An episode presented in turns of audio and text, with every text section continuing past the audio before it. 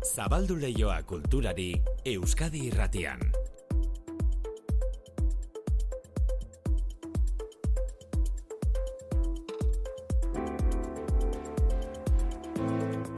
Guk gau beltzari leio itxita utzi dugulakoan eta berriz ere zabaldu Berri egin behar. zabaldu behar da, maite, ez dago beste remediorik. Gero arte maite, pasa.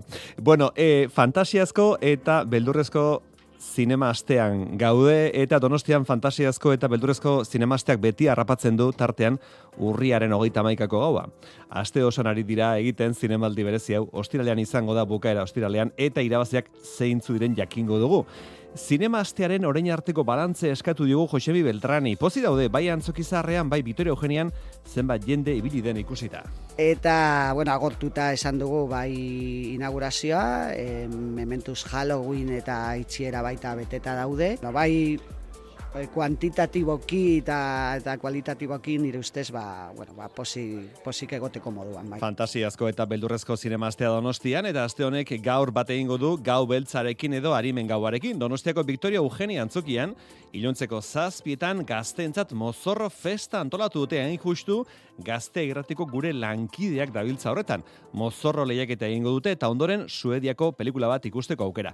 Gazteako jongotzon aldaparenak egin digu gaur gaueko festara joateko proposamena entzun. Bueno, ba, ba, ba gaurko gaua izango da oso, oso berezia eta gaztea, ez? Bizkada gaztetxoentzako edo gazteentzako e, pentsatua. Ni izango naiz, the master of the ceremony, eta mozorro batekin joango naiz, eta bueno, ba, jendea eskatu dugu mozorroturik etortzea, zeren mozorrotuentzako sariak egongo dira. Ez bakarrikan ondoen mozorrotua dagoena, baizik eta jakin egin behar da eramaten. Igual txapuza batekin oso ondo dijoa. Oso ondo dijo. Bueno, zinea zari garela, salto batean Japoniara joateko asmoa dugu Tokioko zine jaialdian, oinarri etikoen saria jaso duelako, dela ordu batzuk, esti urresola zuzendariak. Durangoko azoka aitaren batean etorriko zaigu, eta horregatik egunero jasotzen dugu liburu berrien epamena. Jasone Osoro, idazlea oso ezaguna da gazte literaturan aritzen delako, baina oraingoan gehiago jodu kazetaritzara eta gogoetara. Arrakasta izeneko libururako solasaldiak izan ditu euskal izen ezagunekin. Porrotx payasoarekin, Eneko Atxa sokaldariarekin, Izaro Andres kantariarekin, eta izenburuak garbi azaltzen duen gixan, arrakastari buruz aritu dira guztiak izketan baita, jasone osoro bera ere. Amaika pertsona hauek kontatutako e, gauzekin, nik bizi izandako gauzekin, ere horritzapenekin, handik eta hemendik jaso ditudan ba beste aipu erreferentzia eta abarrekin osatu dotolako, bueno, pues ez dakit, mosaiko edo mataza moduko bat. Ez. Elkar argitaletxeak plazaratu du jasone osororen liburu berria arrakasta izenekoa. Eta musikaren esparrutik Joseba Irazokik eta Beñata Xiarik bultzatutako eta abiatutako basoan proiektuaren bigarren atalan, bigarren diskoa kalean da, amar kanta berri Irazokik kantuen filosofia. Zauka gai, gai finkorik, gizakiari gertatzen zaizkigun istorioak ez, ba, indiar bati kartzelaratu zutela, ba, berak deus egin gabe, eta pasatu behar izan zula ba, bizi guztia e, jakin zen arte bera zela itzailea, eta holako ba, gizakiaren, bueno, ba, suerte txarrak, eta Eta gehiago, basoan proiektua orain laukote bihurtuta daukagu. Hau guztia esan da pres ditugu kuiak. Ustu ditugu barrutik, kuia zulatu eta begien forma irudikatu dugu, baina ah, guk ez dugu begiri behar. Belarriak nahikoak dituzue irratxeo entzuteko. Euskadi irratian kultur leioa. Manu Etxezortu.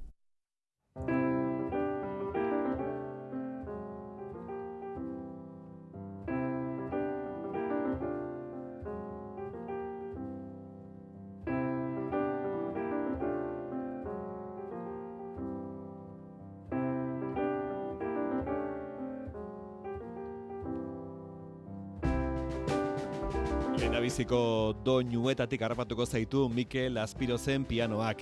Pake pieza izenekoa da bere azken lan luzea eta larun batean azaroak lau Donostiako Victoria Eugenia antzokira joateko gonbidapena egin digu.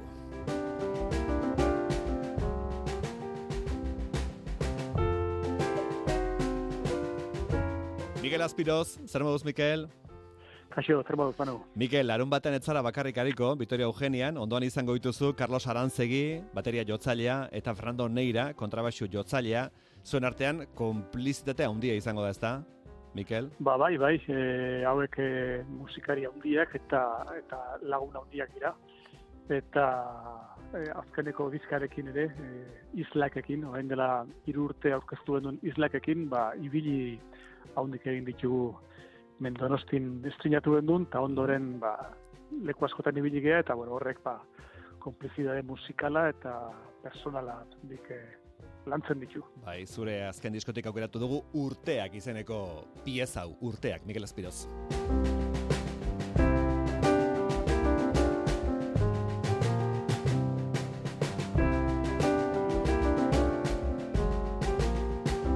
Entzunaldi azkar batean, pake pieza izeneko disko berri honetan, pixka denetari topatu dugu, e, diskoaren izen bereko pake pieza doinuak malenkonia ikutua dauka, entzuten ari garen hau urteak izenekoa kantu jostariagoa da, eskerrak atxe, omenaldi modura igual, denetari pitxin bat, ez da, Mikel? Bai, bueno, nire lenguaia bizkutza musikal pausatu eta introspektibo hortatik mm. joan diskoa da, aurreko nire diskoetan kantu duan e, ba, izkuntza horretan.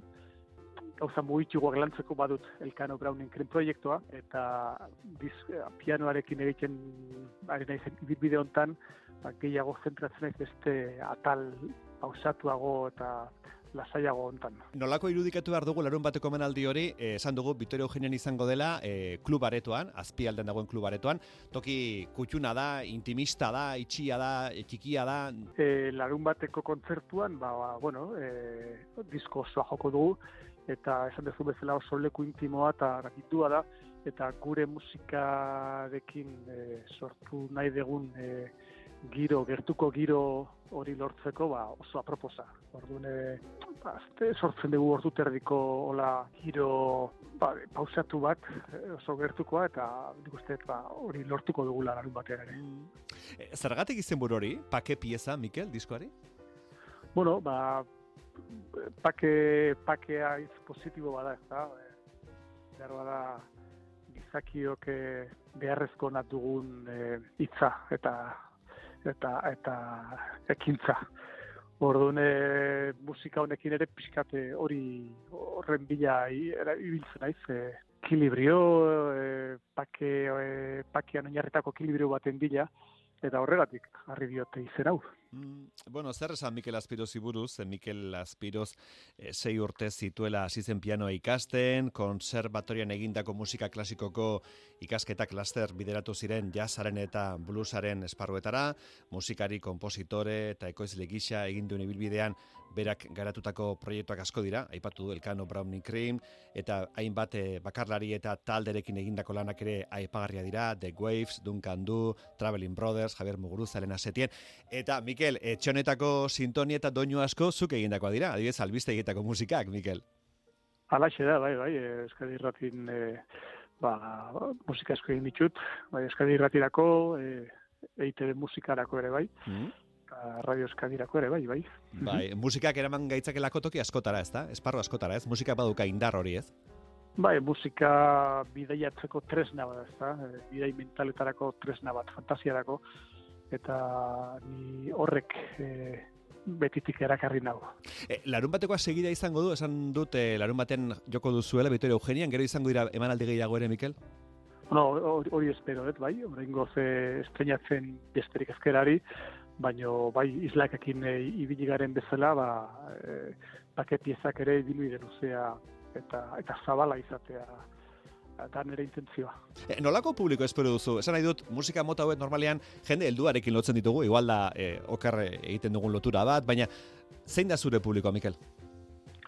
Bueno, ba, neko zabala da. Tik esango nuke hogeita mar urtetik aurrerako publiko izan dela normalean gure kontzertuetan.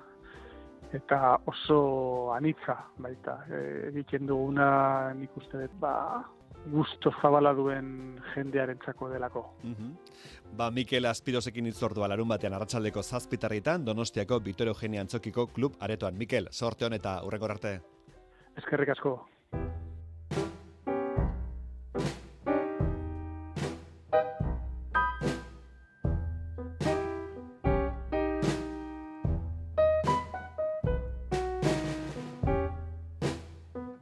Mikel Azpito zen pake pieza, azkeneko diskoan topatu dugun beste doinuetako bat, Gat Jo Dilo izenekoa.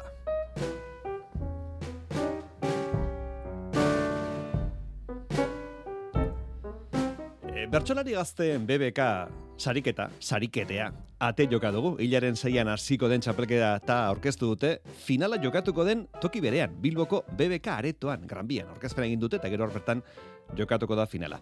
BBK da sariketaren antolatzaile eta Bizkaiko bertsozale elkarte eta Bizkaiko ikastoren elkartea ditu laguntzaile.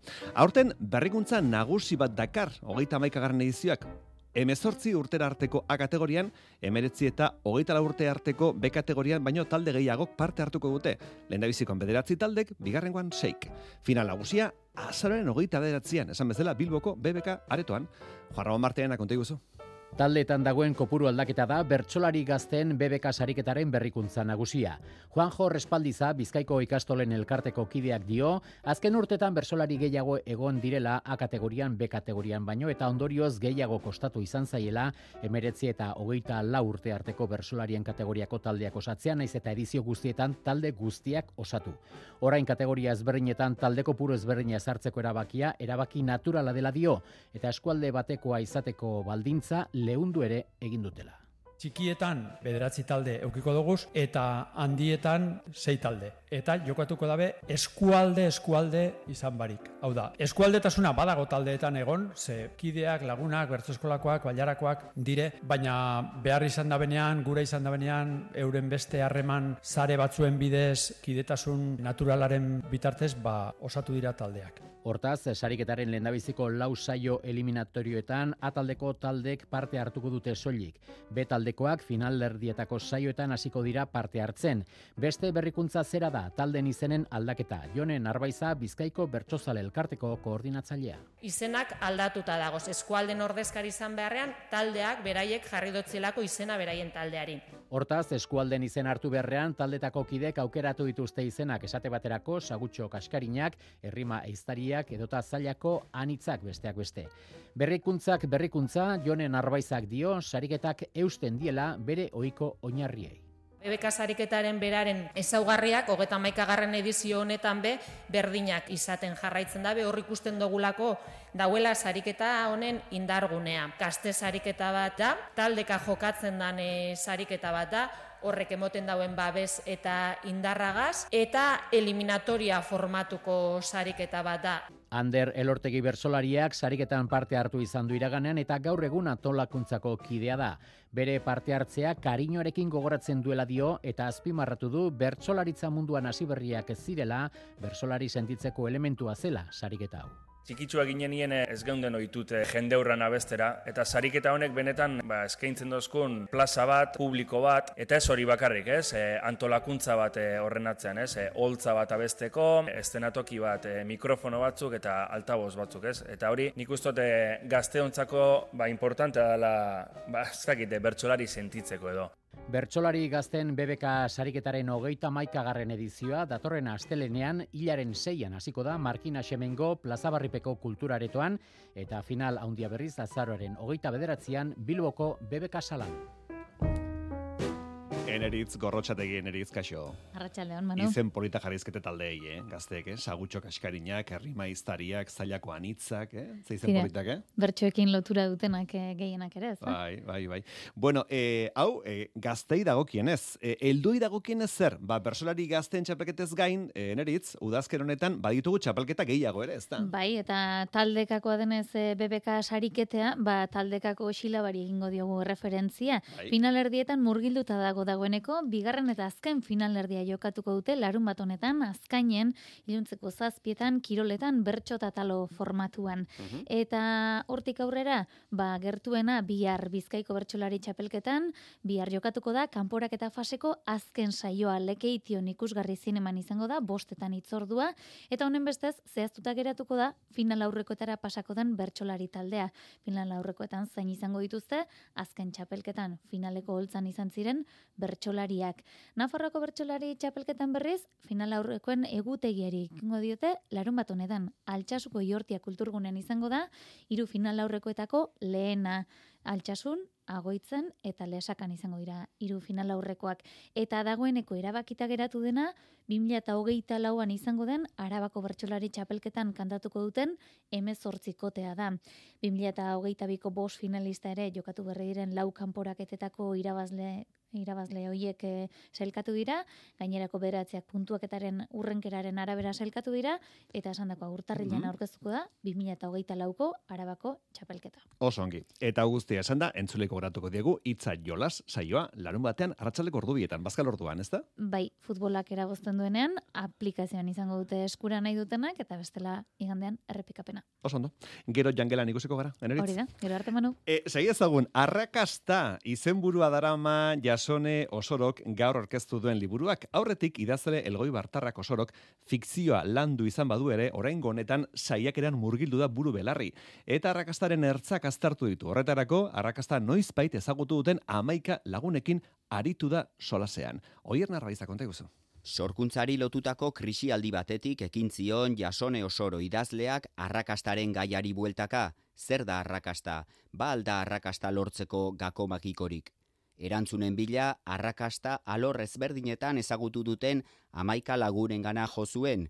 Solaskide izan ditu, Jose Maria Agirretxe porrotx paliazoa, Eneko Atxa Sukaldaria, Izaro Andres musikaria, Arkaitzkano idazlea, Eba Domingo kazetaria, Maidere Gues kasetaria, Jon Garaño zine zuzendaria, Aizpeagoena gantzerkilaria, Markel Irizar txirrindularia, Itziarrituño aktorea eta Gorka Urbizu musikaria, banan-banan aritu da haiekin, jasone osoro. Eta nire harridurarako jende, ba, zinitzanian jendearekin harremanetan jartzen, ba, jende guztia baiezko eman zian.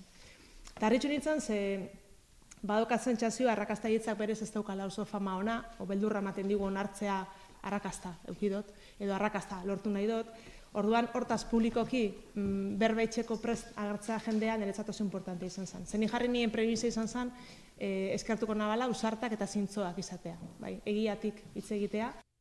Jasone osoro kaleratu berri duen arrakasta liburua ez da elkarrizketa liburu bat, entxegu bat baizik. Eta nik argi naban, eta gainen berai ala azaldu nien, liburu arrakastari buruz ala, liburu ez ala beraiei buruz. Nik ez naban elkarrezketa liburu bat egin nahi. Nik nahi naban arrakastaren inguluko e, ertzak, e, arrakalak, oie guztiak aztertu. Amaika pertsona hauek kontatutako e, gauzekin, nik bizizandako gauzekin, ere horretzapenekin, handik eta mendik jaso ditudan ba beste aipu erreferentzia eta abarrekin osatu dotolako, bueno, pues ez dakit, mosaiko edo mataza moduko bat, ez da?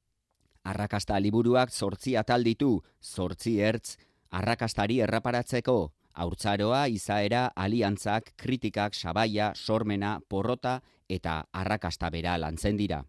Ikuspegi guztietatik arrakasta zer den garbiago geratu zaio sorori, kontu zabala da solaskideek emandako definizioaren arabera. Zer da arrakasta? Bueno, ba, porrotaren aurkakoa, lanaren emaitza, zoriontsu izatea, maitasuna, justizia soziala, astoaren azenarioa, pospolo bat, artelan bat. Neri gustatzen jatan eh, esan aia definizioa da oso lotuta artelanarekin. Arrakastaren gakoen bila, osorok bidaia interesgarria egin duela aitortu du.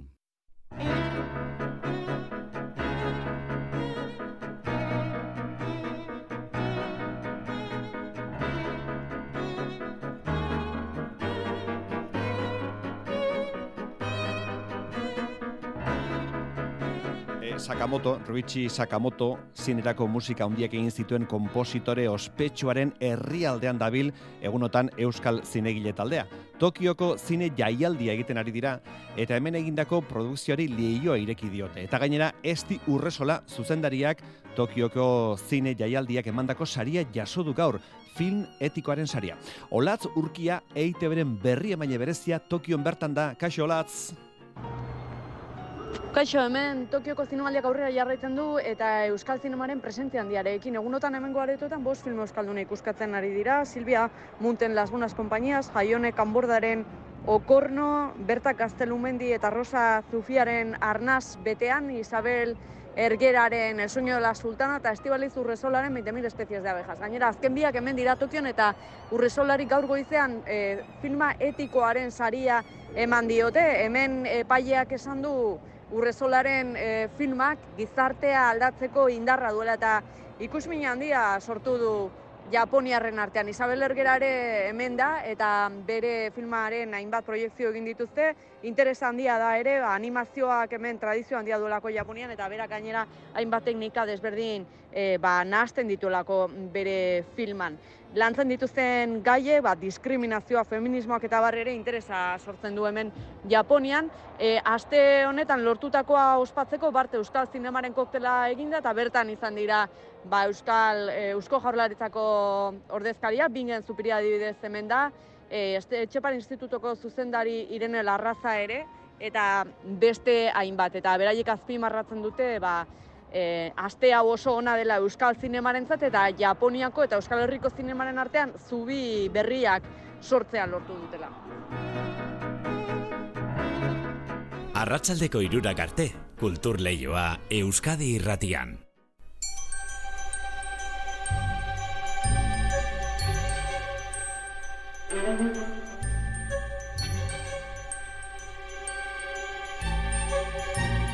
Nerea Lorente, Nerea, zer moduz? Kaixo. E, Nerea, beldurri pasako aldu gaur iluntzean zuen ikuskizunera joaten denak? Bueno, helburua hori da, eh? Beldurra pasatzea. beldurra pasatzea eta batez ere guztiaren gainetikan parre pixkatitea. Bale, beldurra eta parre pixka bat ere bai. Hori da, hori Ja. da. E, Ze izango da, bisitak gidatu antzestua? Bai, e, bueno, hor e, Mariaren bihotza plazan dauen azter, aztarnategian, ba, nolabait lurrazpian dagoenez, eta bueno, jende askok ere ez du, ez du ezagutzen. Orduan, ba, gida turistiko baten laguntzarekin, ba, bueno, espazioa erakutsiko dugu, ba, modu antzerkiratu batean. Mhm. Zuezarete hortzmuga teatrokoak, eta eskeniko duzue lurrazpiko ahotsak ikuskizuna, ez da? Hori da, hori da. Bale, bale. E, jendari esan nahi diozue, ba, zinean eta telebistan mila aldiz ikusi dugun Halloween osongi dagoela, baina Euskal Herrian lehendik ere badagoela e, gau hau ospatzeko itura, ez da?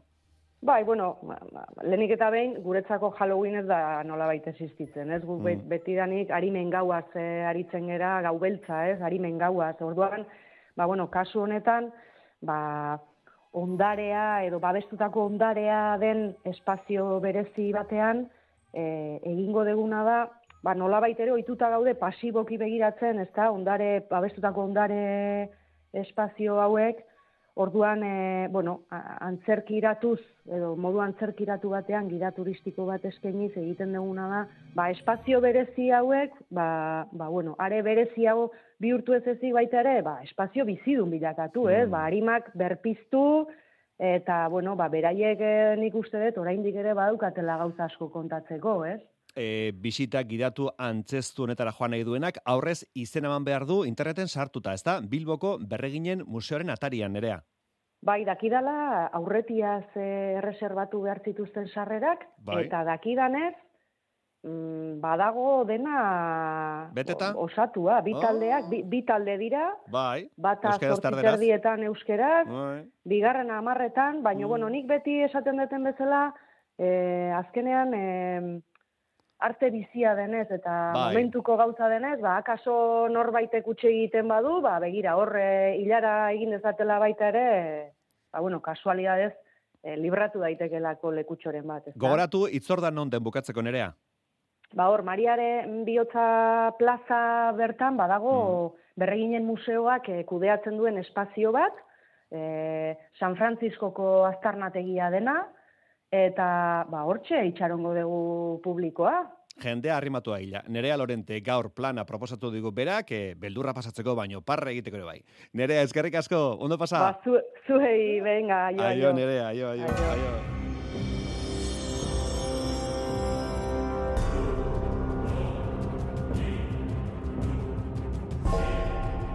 E, Iker Zabala, Iker, kaixo. Kaixo, arratzaldeon. La Ermita filma izango da bihar protagonista Donostiako beldurrezko zinemaldian, Auskalo nola egonkortzen den etorkizunean Euskal kontakizunen imaginarioan la ermita, eta mendik aurrera esate baterako gau beltza edo harimen gaua bezalako egunetarako ikono bilaka ote daitekeen ikusiko dugu. E, Halloween eguna da, e, gurean ere oi hartzun zabala baduena, gau beltza edo harimen gaua ere gurean, iker, jatorriak desberdinak dira kaso, iradokitzen duten ere bai, baina aman komuneko elementuak ere badituzte, ezta? Bai, ala da, biak egun berdinean ospatzen dira, jatorri ere rito paganoetan egon litekela uste da, eta biak ere behatzen diote naturaren aldaketaren zikloari, gauak, iluntasunak, presentzia gehiago hartzen duen urteko garaian ematen da, eta batez ere hildakoen oroitzapenaren ingukur, inguruko kutsu hori ere badauka, ez? Hildakoen egunaren besperan ospatzen baita, gau beltza, harimen gaua, sorginen Bai. gaua, katu beltz gaua, eta bien ikur ere berdina da, naturaren eh, zikloarekin, ustarekin eta abar lotzen gaituen kalabaza laranja hori. Tradizio da, gau beltzean, Halloweenen bezala, kalaba, kalabaza ustu eta aurpegi alik eta beldurgarriena pintatze hori, ez da? Ez, bai. Hala da, bai. Izara, mamuak, katu beltzak iradokitzen dituen sekretu ilunak, bueno, beldurraren bitartezko gozamena beti ere. Entzuten ari garen hau da Iker errementari filmaren soinu banda Pascal Gainek sortua akaso gure gau beltza jantzteko abia puntu ederra izan liteken ez da? Bai, bai, nik ala uste dut, ez? E, Hortan eh, Halloweenek abantaila handia duka, produktu bat da, estatu batuetako kontaketetan, marketing kanpaina handia du atzean, eundaka pelikula egin dira, beldurra eta dibertsioaren zubi horren inguruan. Euskal Herrian akaso ikur, ikur propio boteretsu horiek ez dira gehiegi orain arte, baina Paul Urkijoren ekarpena zentzu hontan errementariren esaterako oso estimatua da. Euskal kondaira, deabrua, infernua irudikatzen zituen. Egun hontan, bueno, ba, zenbaitetan larrikatzen da, ez? Dracula, The Exorcist edo The Rosemary Baby ikustea, ba, proposatzeko challenge edo edo proposamen horiek egiten dira, ez? Ba, akaso errementari edo irati bere ere, baita ere Ales de la Iglesiaren El Día de la Bestia edo Las Brujas de Zugarramurdi edo Ilargi guztiak baita ere Igor Legarretarena, ba, izan litezke, ez? Egun hontarako ekarpenak. E, Euskal animazioaren ikurri izan zen kalabasa tripontzia berreskuratzea ere. Ah, bai. Akaso, akaso egoki litzateke, ez da? Bueno, ze musika, ez ze musika gogoan garri, beldurgarri ere bai, eh? E, Euskal mugetatik arago, e, Iker, Halloween, ondarea, musika, literatura eta batez ere zineman oso nabarmena da, e, zinemai, i, zineman ikusgai dauden pelikuletara begiratzea besterik ez dago, ezta? Bai, bai, gaurkoan adibidez, bat denun, gure artean La Monja bezala estrenatu denaren bigarren pelikula dago, Zau bilduma luzearen amargarrena ere hortxe dago gure karteleran, eta batez ere aipatu berra dago The Exorcist, entzuten ari garen pelikula hau. Mm. Bi aldiz, zeren berrogeita hamar urte bete, bete berri dituen eh, film honek, film fundazionala izan eh, zen ura, berreskuratu egin da, eta zinemetan daukagu berriro ere, eta The Exorcist Believer ere bada, bertan, e, urte hontan bertan egindakoa, esan genezake, urtengo proposamen guztiak, ba, nolabait terrore gogorraren, terrore odoltsuaren eremuan esarriko liratekeela. Zeren badakigu Halloweenen e, nolabait korronteak ere lerrokatu alko liratekeela, ez? Ba, batzuk aipatzearen badago, ba, nera behen abenturaren terrorea, e, nolabait e, terrore, gore edo, eta odoltsua, psiko killer edo, edo psikopataren figurarekin lotzen den hori, mustroen alorra ere, ba, badakigu oso oso aberatsa dela gaurko egunean, eta kasik esango genuke beste kategoria bat izango genukela, nolabait unibertso freak gotiko hori indar estetiko handia duena, ba bertan izango genuke eta kasu honetan, ba bueno, ba erregea badakigun orden, ezta?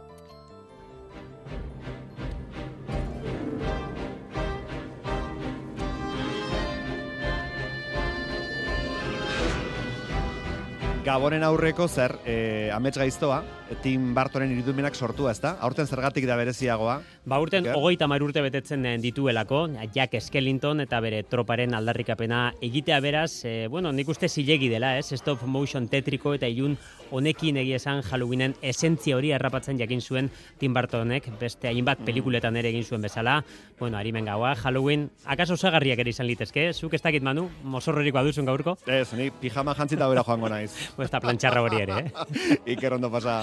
Ondo pasa bai. Bueno, e, bagoaz, kulturleioa izteko momentua da, itxiko dugu kulturleioa, gero albisteak zabalduko ditugu, eta gero albisteak itxi, eta zabalduko dugu kantu kontarireiren leioa, Joseina. Eta beti zabalik utzi gainera. Eta bai duzu nobeda, jak, ez? Bai, bai, bai, bai, Ez? berrikuntza batekin hasiko gara. Galder Vale. jauna, galder izagirre bakarka abiatu Berritxarrakekoa? zenduta. Bai, bai, bai. Bueno, berritxarrak, kuraia, dut, hainbat aldetakoa. Bueno, bere ala kantu kontari. Orain albisteak.